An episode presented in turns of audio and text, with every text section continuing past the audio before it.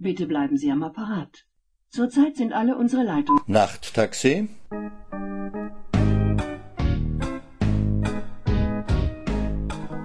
Nachttaxi ist der Literaturpodcast von Martin Auer.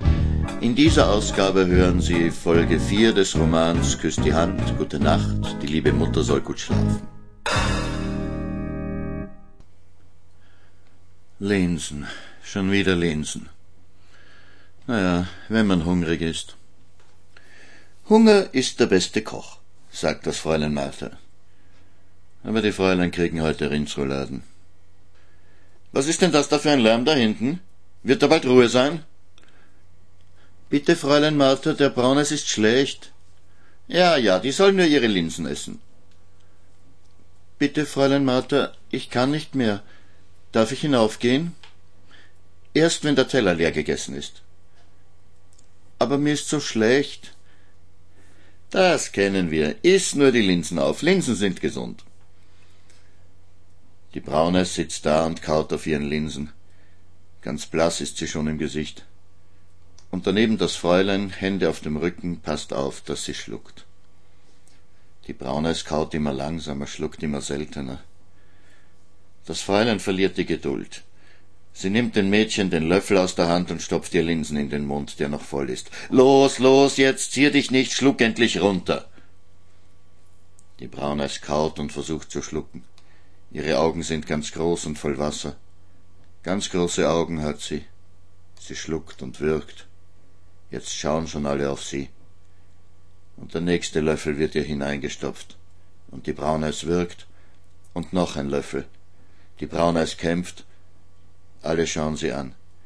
Gleich wird es ihr hochkommen. Jetzt kommt es ihr hoch, jetzt speibt sie es in den Teller, und das Fräulein voll Wut packt sie beim Schopf und dunkt den Löffel in das Gekotzte und schaufelt es ihr zurück in den Mund. Man kann gar nicht hinschauen. Aber man kann auch nicht wegschauen. Man möchte gleich selber kotzen, aber alle schauen jetzt stumm vor sich hin und schaufeln hastig ihre Linsen in sich hinein und kratzen brav ihre Teller aus.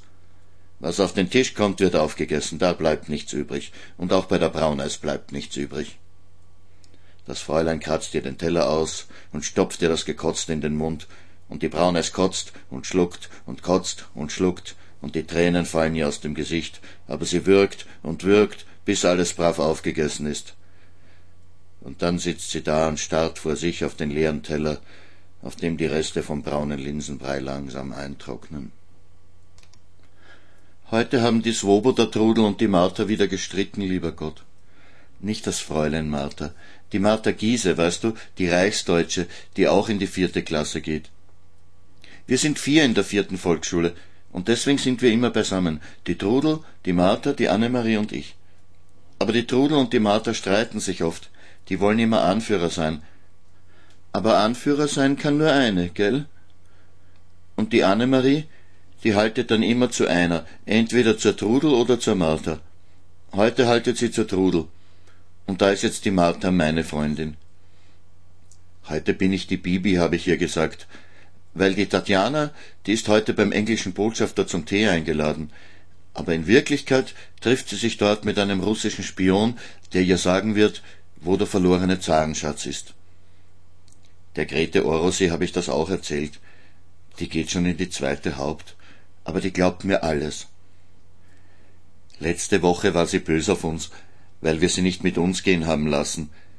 Da wollte sie mich verzünden. Ich erzähl alles den Fräulein, sie verrat alles über die. Da haben wir zu ihr gesagt, Herr, Stepperte, das ist doch gar nicht wahr, das ist doch alles nur Schmähgeschichte, mach dich nicht lächerlich. Und heute haben wir wieder davon geredet, und sie hat gesagt, wieso? Ich hab glaubt, das ist nur ein Schmäh. Na ja, es ist mir ja nichts anderes überblieben, als dir sagen, es ist ein Schmäh. Sonst hätt's mir verzunden. Dann wären alle unsere Aktionen aufgeflogen. Jetzt glaubt sie's wieder. Die weiß schon bald nimmer, ob sie ein Mandel oder ein Weiberl ist. Wenn ich von der Tatjana erzähle und von der Bibi und wie wir den Zarenschatz suchen und gegen die Opiumschmuggler kämpfen, dann bin ich nicht so traurig, lieber Gott. Wie wir noch zu Haus waren, da habe ich der Ossi auch immer Geschichten erzählen müssen. Einmal war sie krank und da ist sie im Bett gelegen und hat gesagt, Trude, spül mir was vor. Da habe ich müssen einen Kasperl machen. Ich habe ihr was vorgespielt, wie der Bunsti hat schwimmen lernen müssen, weil die alte Frau Gräfin es von ihm verlangt hat. Der Bunsti war der Kammerdiener von der Frau Gräfin. Und der Herr Graf, der hat eine schiefe Pappen, und die Frau Gräfin hat ein ganz langes Kinn, und der Bunsti, der hat die Unterlippe so dick nach vorn. Da habe ich jeden gut spielen können, dass man sie auseinanderhalten hat können. Später haben wir dann gesagt, der Bunsti ist ein Hund, weil er so ausgeschaut hat. Das haben wir dann oft gespielt. Und dann hat der Bunsti Geschwister gehabt, das waren dann drei Brüder, der Bunsti und der Bunti und der Buni, und drei Schwestern, die Bunstine und die Puntine und die Punine. Und Frösche haben wir dann auch gespielt, die Dunder und der Wuzi, und die haben viele Kinder gehabt. Und eine Schweinefamilie haben wir auch gehabt, die haben alle Weindi geheißen. Oder wir waren zwei Papageien, der Tulipa und der Tralala, aber der Tralala hat nur Ralala sagen können. Und dann haben wir immer ein anderes Gesicht gemacht für jedes Tier und anders geredet. Das war, wie wir noch zu Hause waren bei der Mama. Da sind wir im Garten immer auf Schatzsuche gegangen. Porzellanscherben haben wir da gefunden, so schöne blaue mit Blumen drauf und manchmal einen Henkel mit richtiger Goldverzierung. Und Edelsteine, auch wenn es nur Glasstücke waren, so abgeschliffene. Und die Perlmutterstücke, die Reste, wo sie die Knöpfe herausgestanzt haben, die haben so geschillert.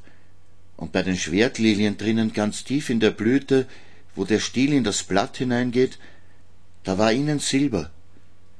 Nur leider, wenn man das Blatt abgerissen hat und das herausgenommen hat, dann war's aus. Das ist dann braun geworden und schier. Aber wenn man nur hineingeschaut hat, war das echtes Silber. Die Mama war schon streng. Und wenn wir gestritten haben oder gerauft und dann haben wir die Mama auf der Stiegen gehört, dann haben wir immer gleich gesagt, sag's nix der Mama, gell? Sag's nix der Mama, sind wir wieder gut? Ja, ja, sind wir wieder gut. Dann hat die Mama nie unseren Streit schlichten müssen. Jetzt ist die Ossi immer bei den Großen, und wir können gar nie so spielen miteinander. Wenn ich bei ihr im Schlafsaal wär, dann tät sie mich vielleicht manchmal aufwecken in der Nacht, damit ich aufs Klo gehe und nichts passiert in der Nacht. Ferien. Das ganze Waisenhaus übersiedelt nach Schladming ins Sommerheim.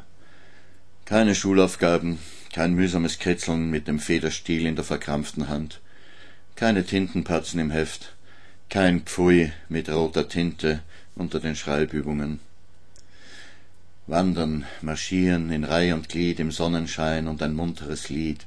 Wir Panzersoldaten, wir fliegen dahin in sausenden Fahrten, Sturm im Sinn, dem Feind entgegen, wir weichen nie, wir Panzersoldaten der siebten Kompanie, und links und rechts und links und rechts, so marschiert es sich gut. Und die Vögel singen und die Blumen blühen und es duftet nach Heu, und wir Panzersoldaten, wir greifen an, wer Lust hat zu streiten, der komme heran, er mag anrennen, er muss in die Knie, das macht ganz alleine die siebte Kompanie, ja, so wandert sich schön in die Berge hinein, durch das schattige Tal bis zum Wasserfall, aus den Wäldern ertönt der Widerhall, denn wir Panzersoldaten sind fest verschworen, sind eine Gemeinschaft zum Kampfe erkoren, wir dienen dem Volke, wir scheuen keine Mühe, wir Panzersoldaten der siebten Kompanie, ja, das ist ein Gesang, der das Herz erfüllt, und das siebte Kompanie, das wird laut rausgebrüllt, und das Weh in der Seele strömt hinaus durch die Kehle, wir Panzersoldaten mit feurigem Mut, wir fahren daher wie lodernde Glut, im Herzen die stolze Schlachtmelodie, wir Panzersoldaten der siebten Kompanie. Am Abend dann, wenn alle brav sind und ohne Wirbel schlafen gehen, dann liest das Fräulein noch etwas vor. In den Betten liegen die Kinder und lauschen den Abenteuern der jungen steirischen Burschen, die sich freiwillig zur Italienfront gemeldet haben, damals 1914. Zwischendurch döst man vielleicht auch, träumt. Wie Nebelfetzen wehen die Worte durch die Traumbilder. In der kleinen Grenzstadt herrscht eine gewaltige Aufregung. Der große Zirkus Klutzki, exotisches Leben und Treiben quirlt durch die engen Straßen der Alten. Fremdrassige Menschen treiben mit stoischer Ruhe afrikanisches Getier. Da mit einem schrillen Missklang endet plötzlich mit überschlagender Stimme der Direktor. Heute wurde in Sarajevo das Thronfolgerpaar von serbischen Mordbuben. Und eines Tages ist die von uns so heiß ersehnte Stunde. Der Kaiser hat seine Völker aufgerufen, um die Schmach des gemeinen Mordes, das große Erleben dieser geschichtlichen Stunde, Wie lacht mein jungen Herz beim Anblick der vielen Soldaten, nur die Härte gibt die richtige Auslese. Nun hatte ich doch Hoffnung, unmittelbar mit dem Kriege, und eines Tages kam unser Professor, freiwillige Schützenformationen, er selber würde die Ausbildung, mein Traum ging endlich in Erfüllung, Soldatenleben, lustiges Leben, und sprangen frohe Dinge hinein in jeden jungen Tag, beim Ausmarsch die alten, schönen Soldatenlieder und muntere Späße und Scherzreden würzen die Pausen. Sogleich knickten die Beine unter der furchtbaren Last, macht nix, es muss halt auf allen Vieren gehen, unser Oberleutnant muss wegsehen, als er seine bergwärts keuchenden und kriechenden Buben, seine Rührung, Nein, er soll nicht denken, dass wir es nicht schaffen, keuchend und schweißüberströmt das Schützenlied. Unser erstes siegreiches Gefecht, das wir freiwilligen Schützen gegen den inneren Schweinehund. Endlich sollte es an den lebendigen Feind gehen. Wir waren unser Vier. Wir beschworen den ehrwürdigen Geist Old Shatterhands und Winnetous, und drittens hatten wir uns ohnehin schon geärgert, dass wir noch keinen Feind leibhaftig gesehen hatten. Da gab es darum keinen langen Entschluss. Wir also Bajonett auf und los. Oben wehte ein eiskalter Wind, der unsere durchnässten Kleider bald in einen Eispanzer. Aber Krieg ist Krieg und Befehl ist Befehl. Wachtmeister Ertl stand da und sagte, Burschen, heut wird's was Feines. Heut gehen wir gegen Studener Alter vor, stellen fest, wie die Stellungen verlaufen und zünden womöglich den Ort an. Wir hatten uns also als Brandstifter schon einen gewissen Ruf erworben. Die erste Weihnacht im Felde und konnten den Lauf der Tränen nicht hindern, als unter ehrenden Worten der Rittmeister die Tapferkeitsmedaillen auf die schmale Knabenbrust. Hinaus mit dem letzten Zauber, Handgranaten, eins, zwei, hei ho, das platzt und kracht, Schuss auf Schuss nach, solange die Patronen reichen, scheu gingen wir an unserem ersten Toten vorüber, der in ein Zeltblatt eingewickelt so arm da draußen vor dem Unterstand. Langsam und vorsichtig, fast zärtlich legten wir ihn in das Grab. Um uns der stille Abend, und herunter auf uns kleine Menschlein blickten in unendlicher Majestät. Immer wieder zog es uns Patrouilleure mit unwiderstehlicher Gewalt gegen den Feind, unsere zwei Besten, die Schützen Strackel und Kürzel, die uns auch in den schlechtesten Lagen mit ihrem unverwüstlichen Humor so wie sie gelebt, aufrecht, fröhlich und stolz, so sind sie auch. Sie verschmähten es vor dem sprühenden Feuerdeckung, schossen aufrecht stehend gegen das Nest und fielen beide mit Kopfschüssen aus nächster. Ihr Geist aber ist weiter. Riesengroß erhebt sich das eiserne Pflichtbewusstsein und schiebt mit eherner Gebärde alles Kleinliche und Menschliche zur Seite. Sichernd treten wir auf eine Blöße. Trügen uns unsere Sinne? Sind wir in Klingsors Zaubergarten? Ein weißes Blumenwunder, ein blühendes Narzissenfeld. Der Jagdtrupp steht wie erstarrt und schaut und schaut. Vergessen ist der Feind, ist Kampf und Blut, denn hier ist Frieden. Wir Jungen beugen das Knie vor dem Wunder der Mainnacht zwischen den feindlichen Fronten. Die Hütte umstellen, Türe aufreißen, Handgranaten, Feuer war eins, die so überraschten Italiener ergeben sich jedoch nicht so schnell. Sie sind in Übermacht und dringen mit gefälltem Bajonett auf unsere Schützen ein. Begeisterung und Tapferkeit ersetzen die Minderzahl. Kolben, Bajonett und Handgranaten arbeiten und die Italiener sind überwältigt. Festgeschlossen wartete das Bajon auf seinen General. Geballte Kraft strömte aus der Masse. Außerdem wurde ich für die Tat von Pontebba zum Korporal befördert. Wie schön war die Welt, trotz des Krieges, für uns junge Menschen. Wie herrlich dünkte uns das Leben, das wir so oft aufs Spiel. Wir kannten nur eine Schmach, das war das Drücken vor dem Feind. In diesem Kampf sind die jungen Männer geworden und haben den unerschütterlichen Geist der Abwehrbereitschaft, und allüberall im gesamtdeutschen Raum steht wieder neue Jugend Einsatz und Opfer bereit, dem Geiste der Überlieferung, Einsatz ihres Lebens, Volk und Vaterland schützen. Lieber Gott, aber spannend war es schon damals im Krieg. Ich hätte lieber damals gelebt. Jetzt ist eine fade Zeit. Wandern tue ich gern. Aus grauer Städte Mauern ziehen wir durch Wald und Feld. Wer bleibt, der mag versauern. Ich bin gern hier, wenn es nicht das Waisenhaus wäre. Aber schöner als in der Hamburger Straße ist es. Hier sind sie nicht so streng. Nur die Liegestunde nach dem Mittagessen ist fad und das Strümpfe stopfen. Hier muss eine jede noch von einem Buben die Strümpfe mitstopfen. Sonst stopfen denen die Fräulein die Socken. Wir müssen unsere immer selber stopfen, weil wir Mädchen sind. Aber sonst ist es schön hier. Wenn ich so den Himmel, ich weiß nicht, den Himmel sehe, hier ist ein anderer Himmel. Farben sind hier. Zu Hause sind keine Farben, nicht so viele. Warum muss es so große Städte geben, so enge? Hoch oben auf die Berge möchte ich steigen und ganz ins Weite sehen, bis in die andere Welt. Im Krieg sind sie auch ins Gebirge. Es war gefährlich, weil sie geschossen haben. Aber sie haben zusammengehalten. Sie waren nicht einsam. Kameraden, Brüder, Genossen. Ich möchte auch Genossen haben verschworen wie Pech und Schwefel. Einer für alle, alle für einen. Wir hauen dich heraus, Kamerad. Es klappert der Huf am Stege, wir ziehen mit dem Fähnlein ins Feld. Blutger Kampf aller Wege, dazu sind auch wir bestellt. Wir reiten und reiten und singen, im Herzen die bitterste Not. Die Sehnsucht will uns bezwingen, doch wir reiten die Sehnsucht tot, weil wir zusammen sind. Ein verschworener Haufen, eisern, wie Pech und Schwefel. Es ist traurig, aber wir sind zusammen. Dörfer und Städte flogen vorüber an unserem Blick. Wir sind immer weiter gezogen, für uns gibt es kein Zurück. Wir reiten durch Täler und Hügel, wo der Sommer in Blüte steht. Es knirschen Zaunzeug und Zügel, der Wimpel hoch über uns weht.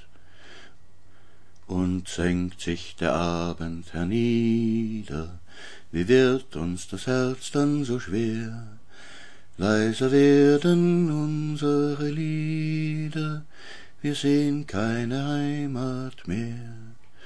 Wir reiten und reiten und reiten und hören von fern schon die Schlacht.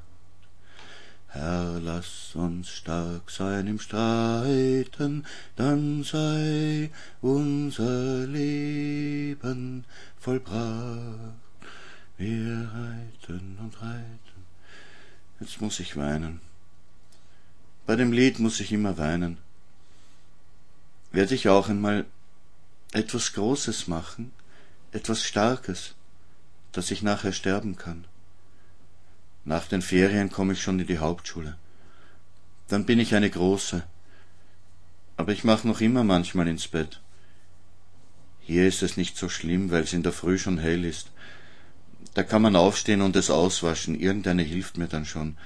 Dann kommt halt das nasse Leintuch wieder ins Bett und die Decke drüber, dass man es nicht bemerkt. Dass man nicht jedes Mal eine kriegt. Wenn wir die Betten abziehen müssen nächste Woche, dann werden sie es merken.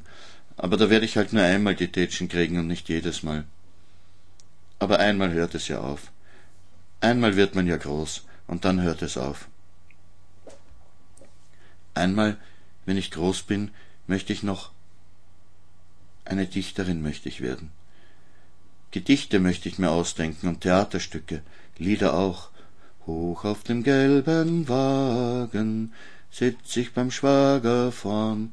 Was so komische Wörter. Ein Schwager ist ein Postillon und ein Bruder vom Onkel. Vorwärts die Rosse traben, munter schmettert das Horn. Schmettern ist ein schönes Wort. Felder, Wiesen und Auen, leuchtendes Ehrengold. Ich möcht so gerne bleiben und schauen, aber der Wagen, der rollt. Die Ferien werden auch vorbeigehen, dann sind wir wieder in der Hamburger Straße. Postillion in der Schenke, füttert die Rosse im Flug. Der Postillon kann fliegen, oder die Rosse fliegen. Schäumendes Gerstengetränke reicht der Wirt uns im Krug. Bier schmeckt grauslich. Ich habe einmal bei der Wikitant gekostet, die trinkt gern Bier. Hinter den Fensterscheiben lacht ein Gesicht so hold. Ich möchte so gerne noch bleiben, aber der Wagen, der rollt hold sagt man auch nur in Gedichten, nicht wirklich. Beim Grillparzer kommt Hold oft vor. Flöten hör ich und Geigen, lustiges Bassgebrumm. Junges Volk im Reigen tanzt um die Linde herum, wirbelt wie Blätter im Winde, jauchzet und lacht und tollt. Ich bliebe ja so gerne bei der Linde, aber der Wagen, der rollt. Das ist die Liebe. Ich möchte gern einmal so um die Linde tanzen. Aber der Wagen, der rollt. Das ist das Leben. Das geht immer weiter. Man kann nicht da bleiben, wo es einem gefällt. Die Mama wäre auch gern beim Vater geblieben. Aber der Wagen, der rollt. Es geht immer weiter, ohne stehen bleiben, bis zum Sterben. Sitzt einmal ein Gerippe dort bei dem Schwager vorn, schwingt statt der Peitsche die Hippe, das ist die Sense, Stundenglas statt dem Horn das ist eine Sanduhr. Sag ich Ade nun, ihr Lieben, die ihr nicht mitfahren wollt, ich wäre ja so gerne geblieben, aber der Wagen, der rollt, ich wäre ja so gerne. Ich werd auch bald sterben. Ich werd sicher nicht älter als vierzehn. Das kann ja gar nicht sein.